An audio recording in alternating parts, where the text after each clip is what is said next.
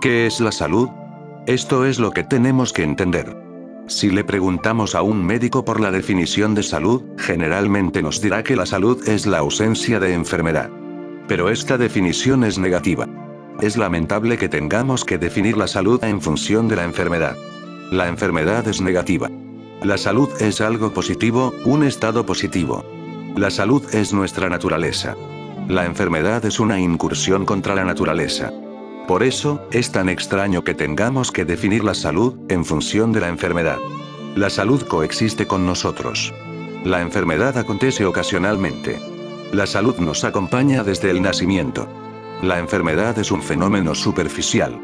Pero si le preguntamos a un médico por el significado de la salud, solamente nos dirá que la salud está presente cuando la enfermedad está ausente. Paracelso solía decir que esta interpretación es equivocada, que el concepto de salud requiere una definición positiva.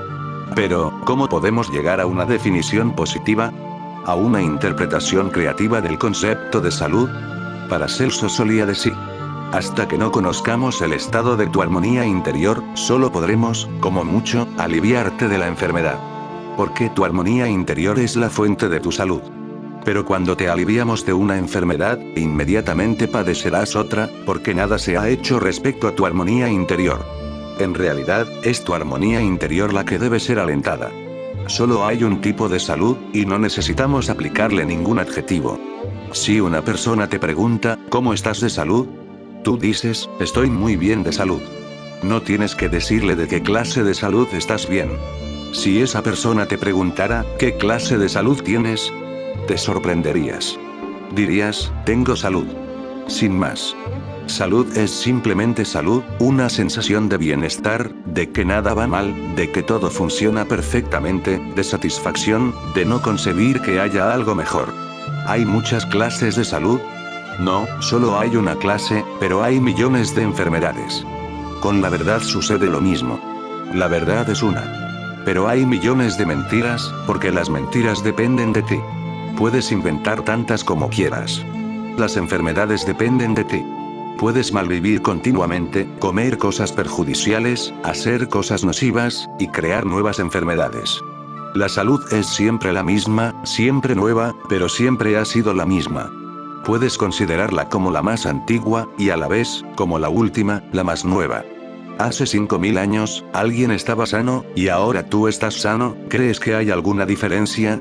No tenía tu color, no conocía tu lengua, y han transcurrido 5.000 años.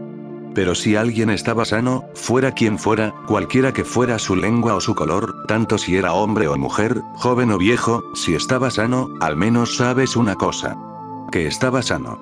Esa sensación de salud, la puedes experimentar. No necesitas saber nada acerca de esa persona, si era agraciada, fea, baja, alta, eso no tiene importancia. Algo permanece constante, estaba sana, así como tú estás sano. La experiencia es exactamente la misma. Pero las enfermedades, cada día nacen nuevas enfermedades. Hay millones de enfermedades. Y habrá muchas más, a medida que el hombre desarrolle más la inventiva. Nunca vas al médico cuando te sientes sano. ¿O acaso vas y dices, doctor, hace un par de semanas que me encuentro estupendamente, presiento que algo va mal? De hecho, sucedía una cosa en la antigua China que vale la pena recordar. Tal vez pueda usarse de nuevo en el futuro. Nadie ha tenido tanta influencia en China como Confucio. Una de sus ideas fue implantada en toda China y estuvo vigente durante siglos. La idea era que el médico debía ser remunerado por mantener al paciente sano, no por curarlo.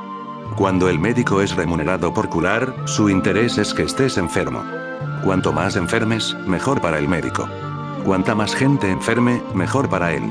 De este modo, se crea una dicotomía en la mente del médico. Primero se enseña al médico que su labor es mantener sana a la gente. Que su función es alargar la vida de la gente, mantener su vitalidad, su juventud. Pero el doctor tiene un secreto interés, y es que, si todo el mundo se conservara sano, joven, vital, si nadie enfermara, entonces, él se moriría de hambre. Si todo el mundo está sano, entonces, serán los doctores los que se pondrán enfermos, completamente enfermos, enfermos hasta la muerte. ¿Qué van a hacer? No, el secreto interés del médico va en contra de la filosofía que se le ha enseñado. Lo mismo ocurre con la industria farmacéutica. Su interés es que la gente permanezca enferma. Cuanta más enfermedad haya, mayores serán sus beneficios. De hecho, cuando un hombre pobre enferma, se recupera más rápidamente que uno rico. Es muy extraño. ¿Por qué se restablece antes el pobre que el rico? Porque el médico quiere deshacerse de él, está malgastando su tiempo. La idea de Confucio es sumamente importante. Dice que, cada persona debería abonar una cantidad mensual a su médico por mantenerlo sano. Mientras permanezca sano, tiene que remunerar al médico, pero si enferma, la cuota se reducirá proporcionalmente. Puede que al principio nos parezca extraño, porque estamos haciendo justamente lo contrario en todo el mundo. Pero es algo muy lógico, muy cuerdo.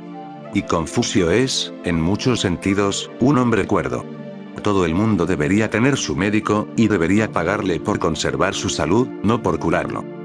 Si enferma, entonces, los gastos deben ir por cuenta del doctor, tanto las medicinas, como el resto de los gastos. Y además, se le reduce el salario, porque no ha estado cuidando adecuadamente a la persona. Esta práctica estuvo vigente durante siglos, y dio muy buenos resultados, tanto para los médicos, como para los pacientes.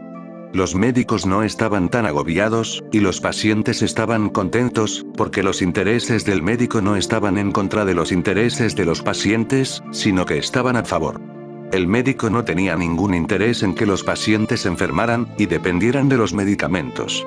Prescribían más ejercicio, caminar, nadar, hacer deporte, para que el paciente se conservara sano. Durante siglos, mientras perduró la influencia de Confucio, China debió haber sido el país más sano de la Tierra.